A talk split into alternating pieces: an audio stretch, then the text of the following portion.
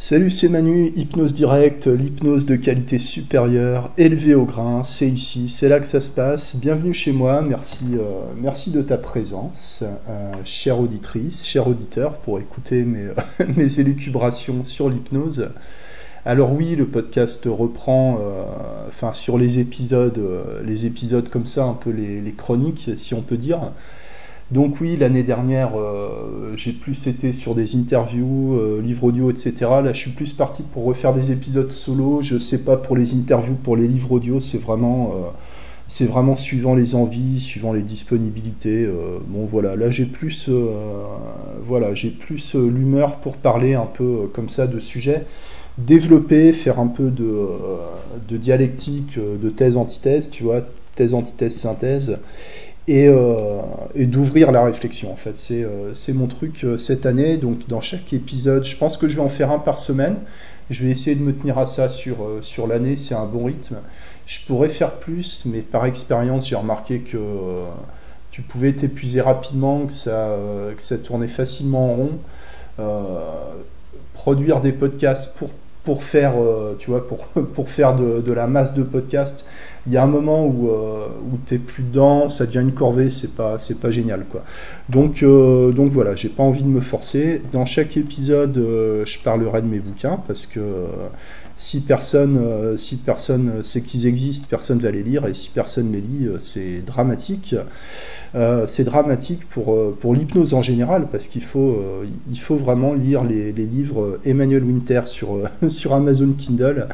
voilà, c'est ça, qui va, nous sauver.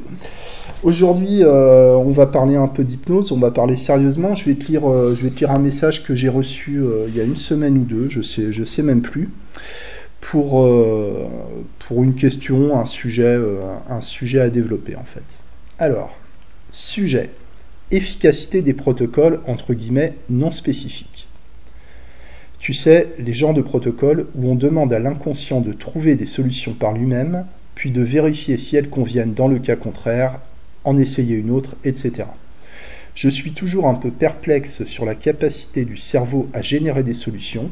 Je le vois plus comme une demande d'adaptation et d'ouverture, mais j'ai des doutes dans le fait que le cerveau passe réellement par de la construction de solutions et ensuite par une phase élimination pour finalement trouver la meilleure. Dans ta pratique, as-tu constaté une moins bonne efficacité de ces protocoles fourre-tout? Les pratiques-tu? J'ai envie de dire que si ça marchait aussi bien que ça, pourquoi on s'en à faire des trucs plus pointus, plus adaptés aux clients et à ses problèmes? Dans ce cas-là, pour tous les clients, un reçu ou une machine à changer et c'est marre, peu importe le problème. Bref, on voit bien que c'est limité comme approche, et donc vient ici ma dernière question. Finalement, est-ce que ces approches sont utiles dans la pratique? Alors une question, euh, une question iceberg, une question à tiroir. On va reprendre, euh, on va reprendre un peu ça. Donc, on nous parle des protocoles non spécifiques où on demande à l'inconscient de trouver des solutions, puis de les tester et finalement de, sélectionner là où les solutions qui vont euh, être les plus, les plus fonctionnelles euh, et d'éliminer toutes les solutions qui, semblent ne pas fonctionner. Par exemple, ces protocoles, tu sais, il y a le recadrage en 6 pas. Alors le recadrage en 6 pas, tu connais ou tu connais pas. c'est plus de la PNL que de l'hypnose et en fait, on peut faire ça avec une personne en transe ou une personne pas en transe. Sachant qu'on va mettre en place du, signaling, des mouvements idéomoteurs, donc la notion de transe, elle est relative, parce que même si euh, on ne fait pas d'induction formelle, le fait qu'il y ait des, euh, des, réponses automatiques au niveau du corps, au niveau des mouvements, euh, c'est déjà une forme de transe assez, assez prononcée en fait. Même s'il n'y a pas une sensation de transe, même s'il n'y a pas un effet d'endormissement, même si, euh, ça se passe pendant une conversation normale. Donc ce protocole, en fait, euh, imaginons que moi je suis praticien en, hypnose PNL et que j'ai une personne qui me dit euh, tiens, je voudrais arrêter de me mettre en colère quand, quand les gens mettent trop de temps à démarrer au feu rouge, par exemple. Voilà, quand ça se passe, voilà, je suis au feu rouge, il y a un abruti devant moi, il est endormi, euh, il démarre pas, euh, donc je klaxonne, euh, je fais les appels de phare, et puis s'il se réveille pas, je descends de ma voiture et puis je mets des coups de pied, je mets des coups de pied dans la tête du mec. voilà, c'est pas cool, ça marche pas, c'est fatigant. je vais aller au tribunal parce que parce que j'ai tué parce que j'ai tué un usager de la route. voilà, aidez-moi. Alors là, on va créer des parties, on va imaginer que l'esprit ou le cerveau, euh, l'inconscient de la personne est, euh, divisé un peu comme des, départements, des secteurs, euh, tu vois, un peu un genre de hiérarchie, une espèce d'organisation, tu vois, très, très rationnelle, très humaine, quoi. On va essayer d'humaniser un peu tout ça en disant qu'il y a une partie qui est responsable de ce comportement, de se mettre en colère quand les gens s'endorment au feu rouge. Et on va dire, en fait il y a une intention positive, il y a une intention, euh, une stratégie de survie derrière, euh, c'est un comportement dysfonctionnel, mais à la base, l'inconscient il veut bien faire. Voilà. Si vous vous mettez en colère euh, parce que la personne démarre pas au feu rouge, c'est peut-être parce qu'elle vous met en retard, peut-être que vous avez la pression, peut-être que pour vous euh, les règles sont ce qu'elles sont et qu'au feu vert on doit démarrer et que vous, euh, vous prenez la peine de vous arrêter au feu rouge et de démarrer au feu vert.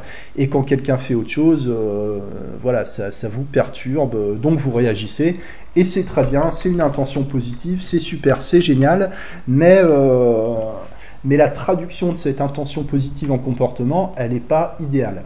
Donc on va demander à, la partie, euh, par exemple, responsable de ce comportement, donc on va l'appeler la partie euh, responsable de ce comportement euh, problématique, on peut dire la partie colère, ou peut-être que la personne peut se faire une représentation symbolique, métaphorique, qui peut dire, par exemple, c'est assez fréquent, des gens qui disent, c'est comme dans les dessins animés, j'ai l'ange sur une épaule et puis le, petit démon sur l'autre épaule, tu vois. On peut dire, bah, par exemple, c'est le démon, et on va demander un un système de réponse idéomotrice. Donc on va dire quand l'inconscient dit oui, je veux que ce soit l'index qui bouge, quand l'inconscient dit non, je veux que ce soit euh, le pouce qui bouge, par exemple. Et quand l'inconscient ne sait pas, ça va être le majeur, et quand l'inconscient euh, euh, veut dire autre chose, peut-être ce sera voilà, ce sera l'oreille droite. J'en sais rien, peu importe, ça peut être la tête, ça peut être les pieds. Euh, on s'en fiche, et voilà, des réponses automatiques indépendantes de la volonté de la personne. Et on va interroger comme ça, est-ce que, euh, voilà, est-ce qu'on sait à quoi correspond ce comportement? Oui, non, est-ce que ça correspond à une intention positive? Est-ce qu'on peut le faire autrement? Est-ce que on peut contacter la partie responsable de la création de solutions et puis éventuellement la partie euh, vérificatrice de solutions, tu vois, et on va on va euh, jouer un peu au jeu de la patate chaude avec toutes ces parties. Chacun va se refiler, va se, va se balancer la patate. Et au final, on a plusieurs parties qui vont travailler ensemble dans une ambiance euh, harmonieuse et cohérente.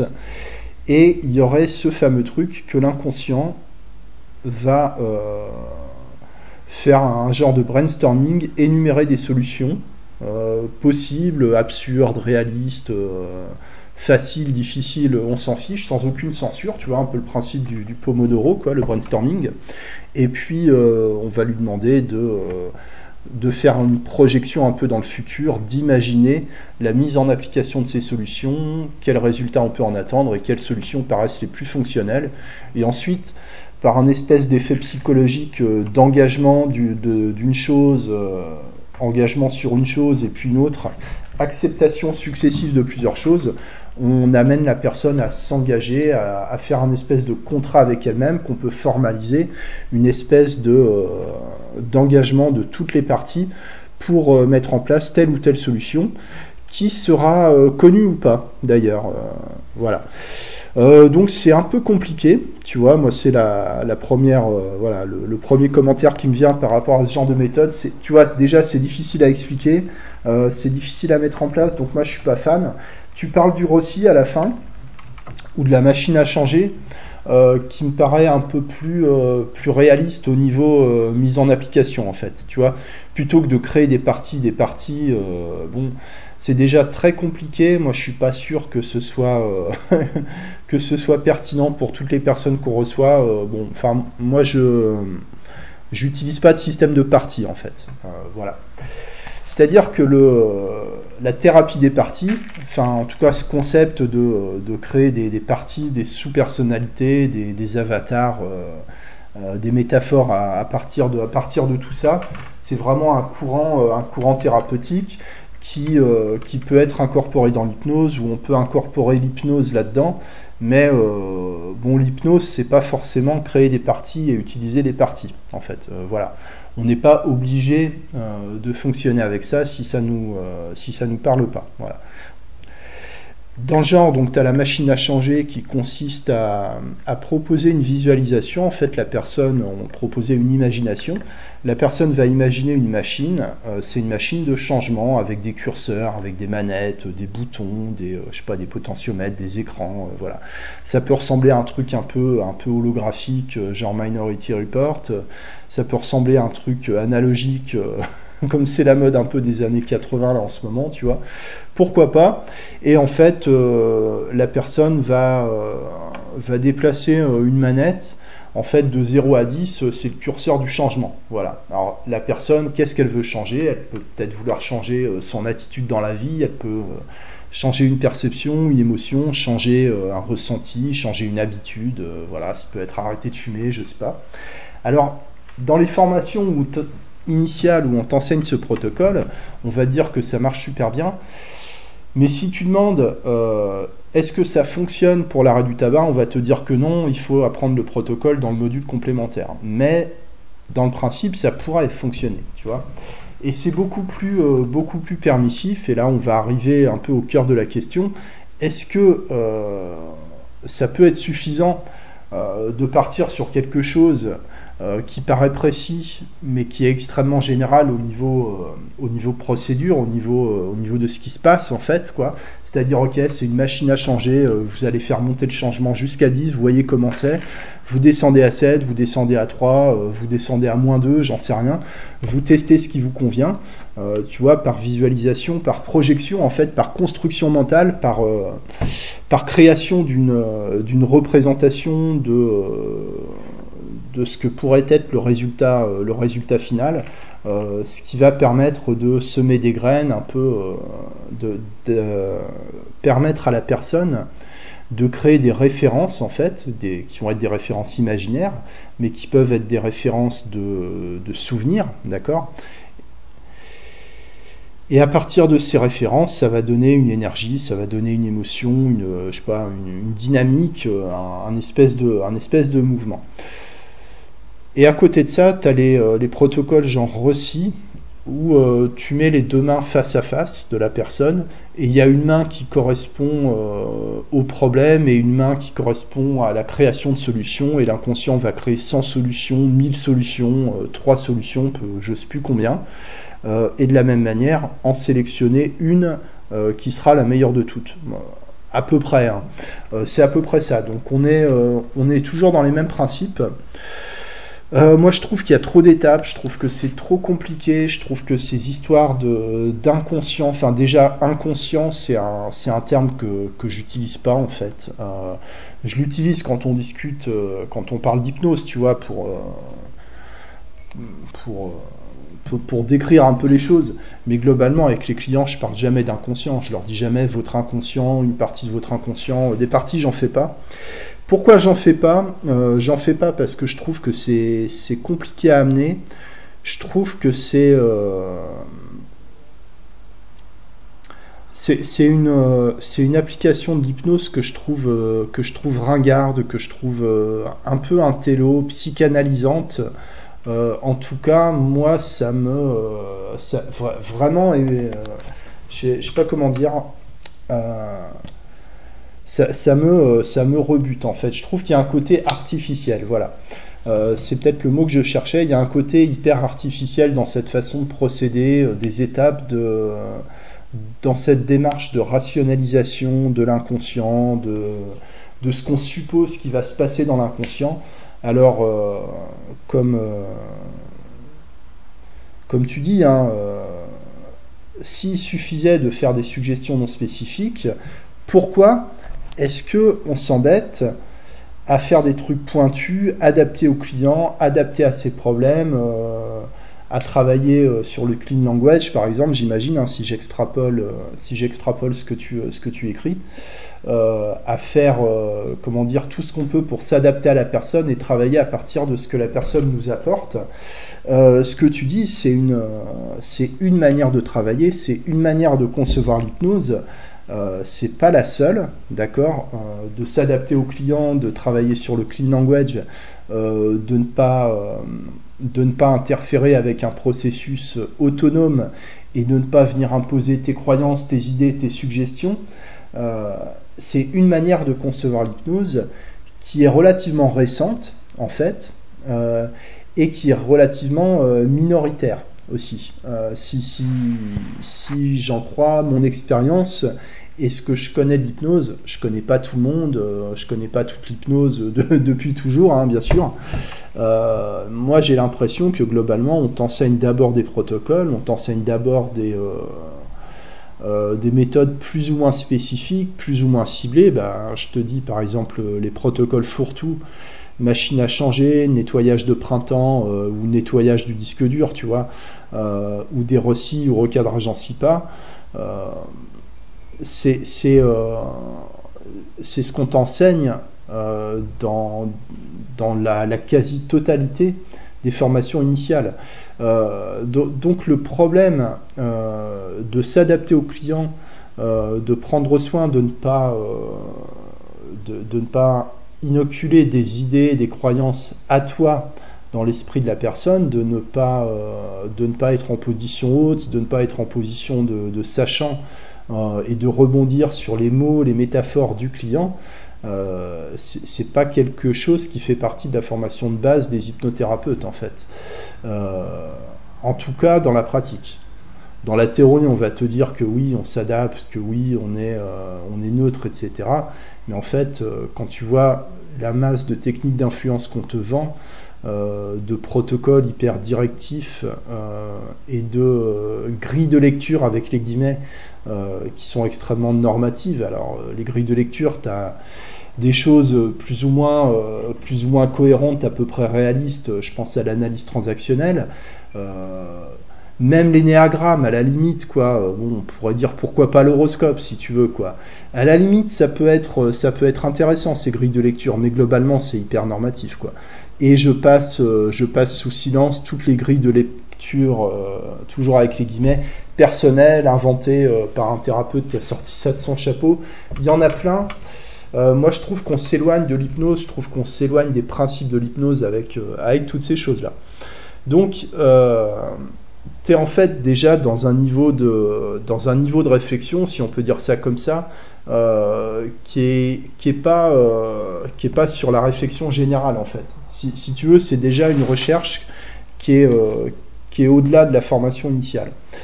Euh, mais la question de si ça marchait si bien, pourquoi, euh, pourquoi on continue à, s'emmerder, euh, à faire des trucs compliqués Voilà. c'est une bonne question. C'est une bonne question. c'est des choses qu'on a déjà abordées les années précédentes dans le podcast. Mais si les choses sont trop simples, je pense que déjà, tu as beaucoup d'hypnos qui vont se désintéresser de l'hypnose parce que ça leur paraît trop simple. Tu sais, tu as beaucoup. Euh, je, le dis euh, souvent d'une façon maladroite, mais je peux pas te dire autre chose que, ce que je pense. Hein. Euh, il y a beaucoup d'hypnos qui auraient voulu être des psychanalystes, des psychologues, mais qui n'ont pas, fait les études pour ça, ou qui n'ont pas été capables, ou qui n'ont pas, le niveau, j'en sais rien, et qui, mélangent tout en fait, quoi. Tu vois ou peut-être qui essaient de se donner une crédibilité, peut-être que c'est par curiosité, par passion, mais globalement, des hypnothérapeutes qui font de l'hypnose au sens euh, hypnose un peu un peu pure, un peu je sais pas chimiquement pure, tu vois, hypnose sèche, c'est-à-dire euh, euh, bah, limite machine à changer mais sans la visualisation, tu vois, voilà, il va se passer un truc, je ne sais pas quoi, je ne sais pas comment, je ne sais pas pourquoi ce truc-là précisément, mais ça va se passer, entrez en hypnose et faites le, faites le taf, tu vois, en hyper raccourci. Euh, ne faites pas ça chez vous. Hein. C'est vraiment des raccourcis que je prends, mais en gros, c'est ça. C'est-à-dire que tu donnes un peu une direction générale, tu confortes la personne dans une espèce de direction, tu crées un état de, d'absorption, de fascination, un, processus euh, mental, un processus neurologique, peut-être spirituel, j'en sais rien, tu vois. Euh, et la personne va, va trouver son chemin, il va se passer des choses. La personne va pas être forcément consciente de ce qui se passe, pas tout de suite. On... Tu sais, on ne sait pas pourquoi les changements se mettent en place. Hein. On a déjà beaucoup de mal à expliquer pourquoi euh, les gens ont, des, ont telle ou telle difficulté, mais quand les changements euh, apparaissent, quand l'hypnose fonctionne, on n'est pas plus capable de dire pourquoi que quand ça fonctionne pas en fait, ou quand ça résiste. C'est-à-dire que tout ça, c'est complètement irrationnel en fait. Et donc, euh, des hypnos qui tiennent compte de, cette dimension irrationnelle au point euh, de ne même plus essayer de rationaliser les choses, bah, il en a pas, euh, finalement, il n'y en a pas tant que ça, tu vois. Alors pourquoi euh, tout le monde fait quelque chose Tu sais, généralement, quand tout le monde fait quelque chose, tout le monde fait quelque chose parce que tout le monde fait quelque chose. C'est-à-dire qu'à un moment, quand euh, tu as 99% des gens qui font la même chose, euh, il y a des chances que, que, tout le monde ait arrêté de réfléchir, en fait. tu as une, une métaphore bien connue du coaching, comme ça. Je sais pas si elle est exacte, mais, mais ça illustre bien le truc.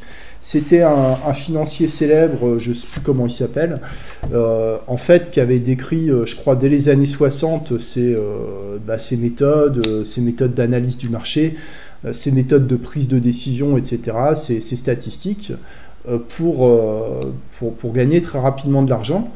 Ce sont des méthodes qui fonctionnent, mais que tellement de gens, tellement peu de gens ont appliqué, que finalement les gens se demandent toujours comment faire alors que les solutions existent, mais les gens ne les appliquent pas.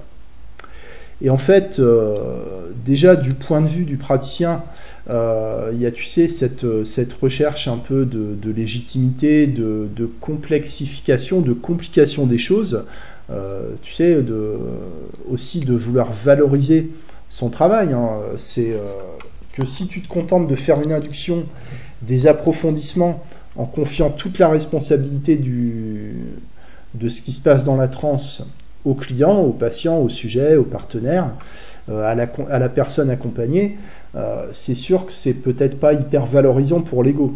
C'est bien plus intéressant, euh, bien plus narcissique en fait, de s'écouter parler, de tricoter des belles métaphores, de, euh, faire de la suranalyse, de la, psychologisation, de la psychanalysation. Euh, ça fait beaucoup plus euh, briller l'ego, quoi. Mais en même temps, tu as, aussi un moment où bah, s'astiquer l'ego, c'est bien, mais tu te rends compte, mais je pense que ça, c'est avec la pratique, et il n'y a, pas vraiment de. Enfin, il n'y a même aucune méthode qui serait rationnelle ou rigoureuse euh, pour, euh, pour pouvoir faire des comparaisons de résultats. Tu vois, là, en ce moment, sur un groupe, il y a, euh, un papier qui ressort, euh, souvent, euh, comme quoi les suggestions directes donneraient les mêmes résultats que les suggestions indirectes. Euh, voilà, il y, a, y, a, des gens qui ont fait, ont fait des, des études pour, pour démontrer ça. Euh, voilà, parce qu'apparemment il y avait besoin, il y avait besoin un peu de, de trancher, mais on ne sait jamais quelles méthodes sont utilisées, qu'est-ce qu'est une suggestion directe, qu'est-ce qu'est une suggestion non directe, et de la même manière, comment tu différencies une suggestion spécifique et une suggestion euh, non spécifique? Alors suggestion spécifique, euh, vous allez arrêter de fumer euh, maintenant parce que vous l'avez décidé, la cigarette après le café euh, dont vous m'avez parlé, qui est tellement précieuse pour vous, bah, même celle-là, vous allez, vous allez pouvoir vous en passer, tu vois, direct, spécifique et des suggestions moins directes et moins spécifiques. Vous savez peut-être que l'inconscient travaille très vite et qu'il est capable, en état d'hypnose, de trouver euh, des dizaines de solutions à votre problème et d'écarter les solutions qui ne fonctionneraient pas. Je ne sais pas si ça va se passer maintenant pour vous tout de suite, euh, mais si ça se passe, blablabla, tu vois. des périphrases. Le direct et l'indirect, euh, je trouve que ça veut, ça veut pas dire grand chose. Euh, je crois que c'est Jordan Véro qui avait parlé de ça. Il y a la forme directe, il y a l'effet indirect et il y a la forme indirecte. Tu vois, euh, la forme et l'effet, c'est pas la même chose. Par exemple, si je dis à quelqu'un, dormez maintenant, dormez profondément. il va y avoir une forme directe, mais il va y avoir un effet indirect. C'est-à-dire que la consigne, elle est, elle est à l'impératif. c'est une, voilà, c'est un ordre, c'est une consigne qui est extrêmement claire, extrêmement précise. Il n'y a pas un million de façons de le faire, il n'y a pas un million de façons de le comprendre. Et pourtant, la personne va l'interpréter à sa façon. Et l'effet indirect de cette injonction directe, c'est que la personne va entrer en hypnose. Mais elle ne va pas s'endormir. Même si je lui dis euh, de plein de façons différentes de s'endormir, la personne ne va jamais s'endormir, elle va entrer en hypnose. Et le but recherché, c'est que la personne entre en hypnose. C'est pas qu'elle s'endorme. Donc tu vois que la notion de direct et d'indirect, elle est, euh, elle, est vite, elle est vite compliquée dès qu'on, dès qu'on cherche un peu de, précision. Mais dans le monde de l'hypnose, euh, ce, qui, ce qui règne, c'est l'imprécision. On ne sait pas de quoi on parle, on ne sait pas d'où viennent les connaissances. Toujours dans un forum, il y a quelque temps, une personne avait posé une question. Ça concernait l'amnésie. Est-ce qu'il faut que les gens euh, puissent analyser le contenu de la séance ou est-ce qu'il faut leur coller une amnésie? Il y a tel praticien qui dit qu'il faut mettre l'amnésie, il y a tel praticien qui est anti-amnésie. Euh, qu'est-ce que vous en pensez? Et chaque personne qui donne une réponse va donner une réponse différente. C'est-à-dire que ce n'est même pas des théories, c'est des, euh, même pas des croyances. je ne sais pas ce que c'est, en fait, ces idées-là. On ne sait pas d'où ça vient, ou en tout cas, on a perdu l'origine de, ces idées-là, de ces informations-là. Euh, on ne sait pas sur quoi euh, c'est basé. Et moi, je mets au défi, euh, je, demande même aux scientifiques qui pourraient m'écouter, sait-on jamais, est-ce que il y a une possibilité de tester rationnellement les suggestions, de tester rationnellement les protocoles hypnotiques et de tester rationnellement si une suggestion est plus, plus efficace quand elle est spécifique ou quand elle est non spécifique? Moi, j'ai pas, euh, j'ai pas cette réponse-là. Par contre, euh, ce que je constate euh, empiriquement, donc de manière, de manière subjective, de manière limitée, contextuelle, de, mon, de, mon point de vue, d'accord. Ce que je constate, c'est que s'il y a trop d'étapes, moi, je m'y perds, d'accord. le client s'y perd plus facilement aussi parce que les gens sont pas forcément disponibles pour, euh, pour euh, les choses, tu vois. Euh, les gens sont pas, sont pas dans le métier de l'hypnose, de la PNL, donc quand tu leur parles de parties, etc., tu peux leur dire, il y a une partie qui veut, il y a une partie qui veut pas. À la limite, ça peut être acceptable. Tu as des gens qui partent tout de suite sur les, les histoires de parties, etc. Donc c'est intéressant d'utiliser ça. Mais globalement, on n'a aucune idée euh, de l'efficacité des suggestions. En fait, on ne sait même pas si les protocoles sont efficaces. On ne sait même pas si l'hypnose est efficace. En fait, si, je veux aller euh, vraiment, donc euh, c'est une, une non-réponse, Julien, que, je te donne. mais on ne peut pas se contenter de dire je ne sais pas, si tu veux. Et je pense qu'il faut se méfier aussi de, du je ne sais pas quand on parle d'hypnose là, je fais un peu, je fais un peu de méta. Hein. je fais un peu de méta. Euh, voilà. Donc j'ai répondu à la question. C'est peut-être pas la réponse euh, que vous espériez, chers, euh, chères auditrices, chers auditeurs. Est-ce qu'il vaut mieux faire des suggestions spécifiques? Est-ce qu'il vaut mieux faire des suggestions générales non spécifiques? Voilà. Est-ce qu'il faut Est-ce que vraiment les choses les plus simples peuvent fonctionner? Oui, les choses les plus simples peuvent fonctionner. Et en fait, quand l'hypnose fonctionne, euh, l'hypnose va pas fonctionner proportionnellement à la complexité euh, des protocoles. Euh, voilà, ce que je veux dire.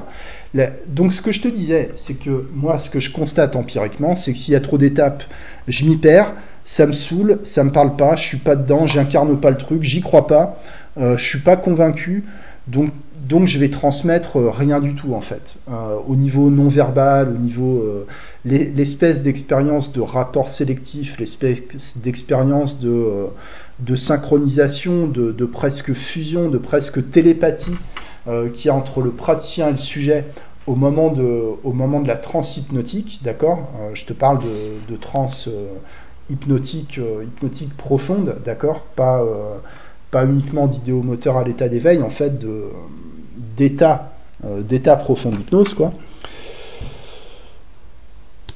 Ça, c'est plus important que tous les protocoles qu'on va mettre dedans. Et de toute façon, et j'insiste là-dessus en fait, tout ce qu'on peut raconter sur les, sur les suggestions, sur les protocoles, les gens, c'est invérifiable. C'est totalement invérifiable. Et et, on ne peut pas affirmer que tel type de suggestion, que tel type de protocole va être plus intéressant, plus efficace. On ne peut même pas euh, affirmer que tel protocole va être plus efficace parce qu'il est adapté au client. Euh, on, peut, on peut vivre euh, des très bonnes séances de solutions imposées, de d'hypnose passive à écouter, à écouter des métaphores narratives, etc. Ça fonctionne aussi. Euh, et on peut même pas dire qu'il y a un profil de gens qui serait plus friand de métaphores, etc. Moi, les métaphores, c'est quelque chose qui me parle pas du tout. Mais euh, je me souviens d'une séance d'hypnose qu'une euh, qu'une amie hypnotiseuse m'avait faite. Et elle, elle est dans une, une méthode d'hypnose vraiment basée sur les métaphores, la symbolique, voire la solution imposée. Hein, dire, elle m'a fait visualiser des trucs. Moi, j'y aurais jamais pensé. Je me disais, mais pourquoi elle me demande ça? Tu vois, un château, un machin. Euh, euh, voilà, c'est pas du tout mon imaginaire. Et pourtant, euh, les résultats de cette séance ont été, saisissants, en fait. Quoi. Il y a eu un espèce de déclic pendant la séance. Enfin, un vrai déclic, en fait.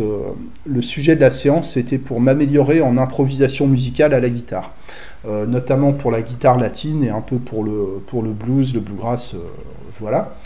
Et, euh, et, en fait, le déclic que j'ai eu pendant la séance, bah, c'est déjà travaille tes gammes, prends le métronome, travaille les grilles, les, voilà, travaille tes bases déjà. Et, et au niveau du lâcher prise en improvisation, dans, dans les, les, les, semaines qu'on suivi, j'ai eu une progression que j'avais pas eu, tu vois, pendant plusieurs années.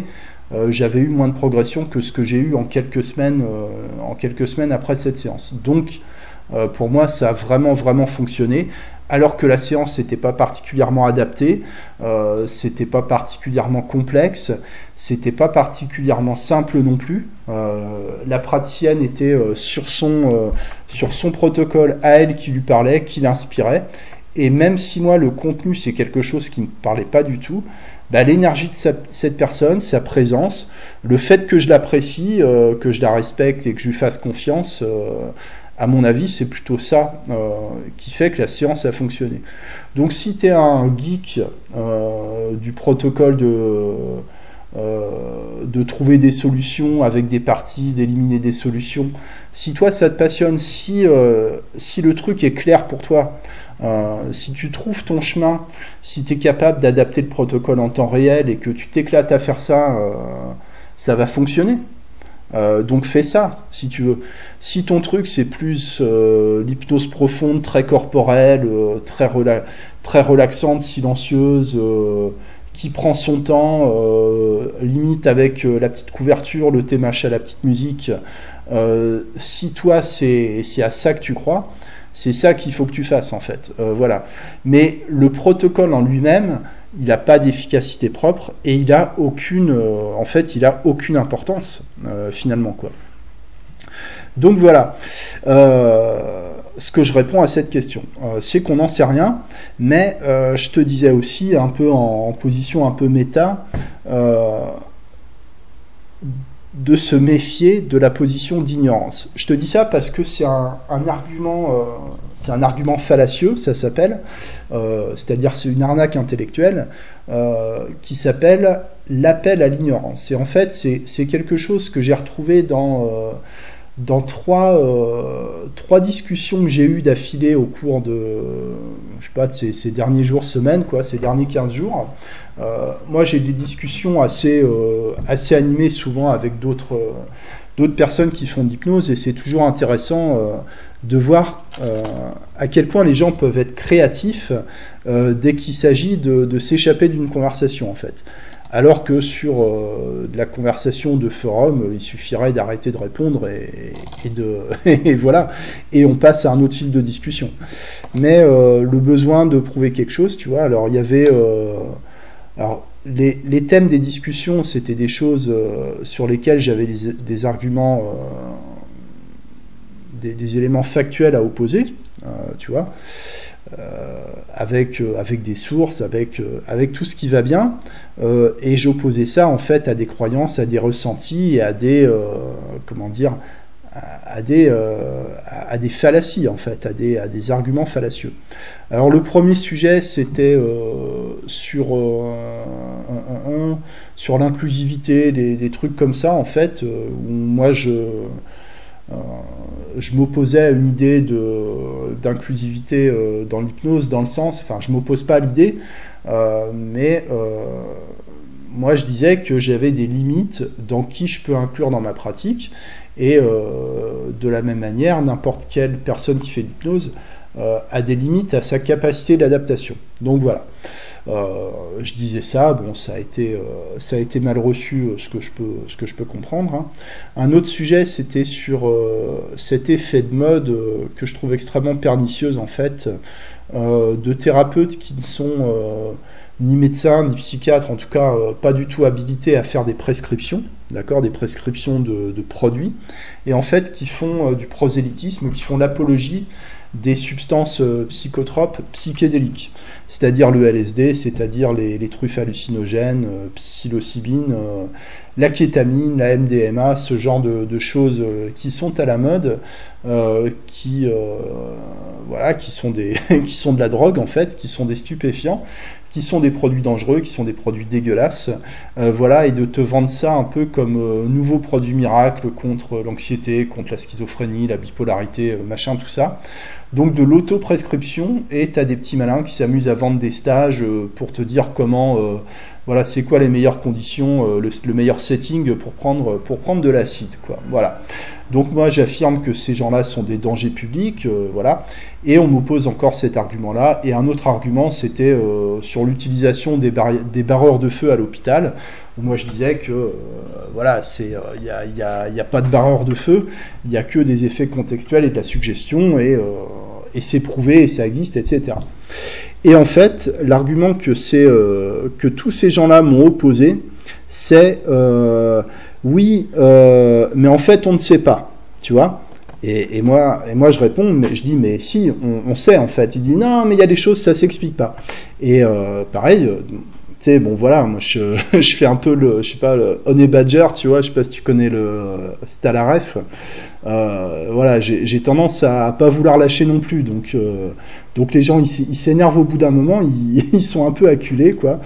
Euh, voilà, et moi je disais donc, si, si, au contraire, ça s'explique très bien, mais les explications qui existent, qui sont prouvées, qui sont vérifiées scientifiquement, expérience euh, statistiques, méta-analyse et tout le bordel, euh, ça va pas dans le sens de ce que tu dis en fait quoi. Euh, c'est ça le ça le problème si tu veux quoi. Toi t'affirmes qu'il y a des trucs on ne sait pas alors qu'on sait, mais il y a un espèce d'appel à l'ignorance et l'argument ultime, le point Godwin de cet appel à l'ignorance en fait quand la, personne veut pas t'écouter, elle dit ah, mais en fait on sait pas et toi tu dis mais si on sait. En fait, on sait depuis longtemps, enfin c'est pas moi qui sais, c'est quelque chose qui est connu, qui est prouvé, euh, c'est juste que toi tu veux pas savoir. Voilà. Et la personne va dire oui mais moi plus j'apprends et plus je sais que je ne sais rien, tu vois. Et il y a même une personne qui m'a dit, euh, moi je reviendrai vous, parler quand vous serez un ignorant qui a conscience de son ignorance. Moi je suis une ignorante qui a conscience de son ignorance. Enfin voilà, tu vois, euh, les gens euh, te balancent un truc un peu évasif, un peu, tu sais pas trop si c'est une insulte ou pas. Enfin c'est un peu bizarre. oui mais on ne sait pas. Voilà. on ne sait pas mais j'affirme un truc, tu vois. j'affirme, j'affirme que les barreurs de feu barrent le feu.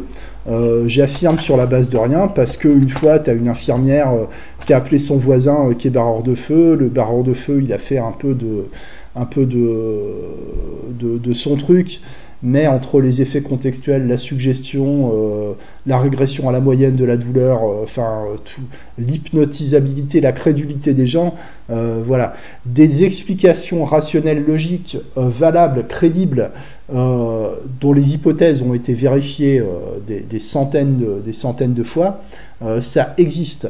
Voilà. Donc quand on vient te dire ah oui mais on ne sait pas, on ne sait pas. voilà, la personne te dit moi je sais que les barreaux de feu existent et quand tu euh, et quand apportes euh, des preuves de connaissances qui ont été établies par tout un, euh, tout corpus de, de gens peut-être autrement plus qualifiés que, bah, déjà que moi, donc, donc je leur fais confiance, et on te dit oui, mais on ne sait pas. voilà, tu as un espèce d'appel à l'ignorance qui est extrêmement pratique. personne, personne ne peut vivre dans, dans, ne rien savoir. Ça ne veut rien dire, je ne sais rien. plus j'apprends, moins je sais. Ça veut rien dire du tout. c'est complètement c'est complètement fallacieux de dire ça, c'est une escroquerie intellectuelle, euh, c'est de la malhonnêteté intellectuelle, c'est de la, c'est de la paresse euh, de dire ça. Voilà. Euh, alors, je dis pas que je sais, il y a des fois je dis je sais, et quand je dis je sais, je prends le risque qu'on me dise tu te trompes, ou qu'on me dise tu sais, mais comment tu sais et que euh, je me prenne les pieds dans le tapis en finalement, euh, bah, comment je le sais En fait, j'en sais rien. Peut-être que je le sais pas. Euh, c'est ça, c'est ça aussi. C'est-à-dire que je t'ai fait une citation qui augmente son savoir, augmente sa douleur, tu vois. Ben, il y a un moment, peut-être qu'on a besoin de prendre le risque de savoir. donc, si tu te poses la question sur quel protocole, machin, bah, c'est un moment quels protocoles sont les meilleurs pour toi. Euh, bah, tu dois prendre le risque d'affirmer que euh, les meilleurs c'est ceux-là et pas, les autres. Euh, de ton point de vue, je pense que c'est important à un moment donné d'accepter la dimension arbitraire aléatoire et irrationnelle en fait de, de l'hypnose et d'arrêter d'écouter les gens qui te disent moi je sais moi je sais. Dans le cerveau ça se passe comme ça donc faut faire telle suggestion comme ça, il y a une intention positive, le cerveau ne comprend pas la négation, et, tout, euh, et toutes ces choses euh, qui étaient, euh, qui étaient nouvelles, qui étaient intéressantes il y a 20 ans, qui étaient, qui étaient étonnantes, et aujourd'hui on se rend compte que c'est basé sur rien du tout, que c'est invérifiable. Donc, moi je te le dis, perds pas, perds pas ton temps avec ça, quoi. voilà. Bon, écoute, c'est tout pour aujourd'hui. merci de m'avoir écouté. J'espère que ça répond à ta question que ça te fait réfléchir, que ça t'aide un peu, que ça te fait passer le temps agréablement. Euh, voilà, je te le redis encore une fois, euh, tu peux aller euh, lire mes livres sur Amazon.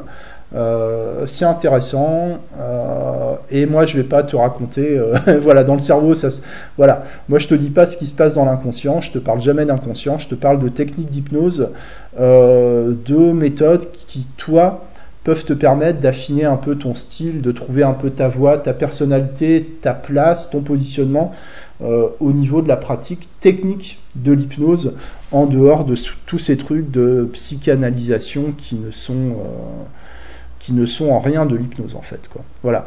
Pour moi, voilà, je terminerai là-dessus. Tous les protocoles de création de parties, de thérapie des parties, euh, de recherche de solutions, éliminer les solutions, machin, euh, c'est pas de l'hypnose en fait. Euh, voilà, je sais pas ce que c'est, mais c'est pas, mais c'est pas de l'hypnose. Euh, l'hypnose, c'est une expérience subjective, c'est pas une expérience rationnelle en fait.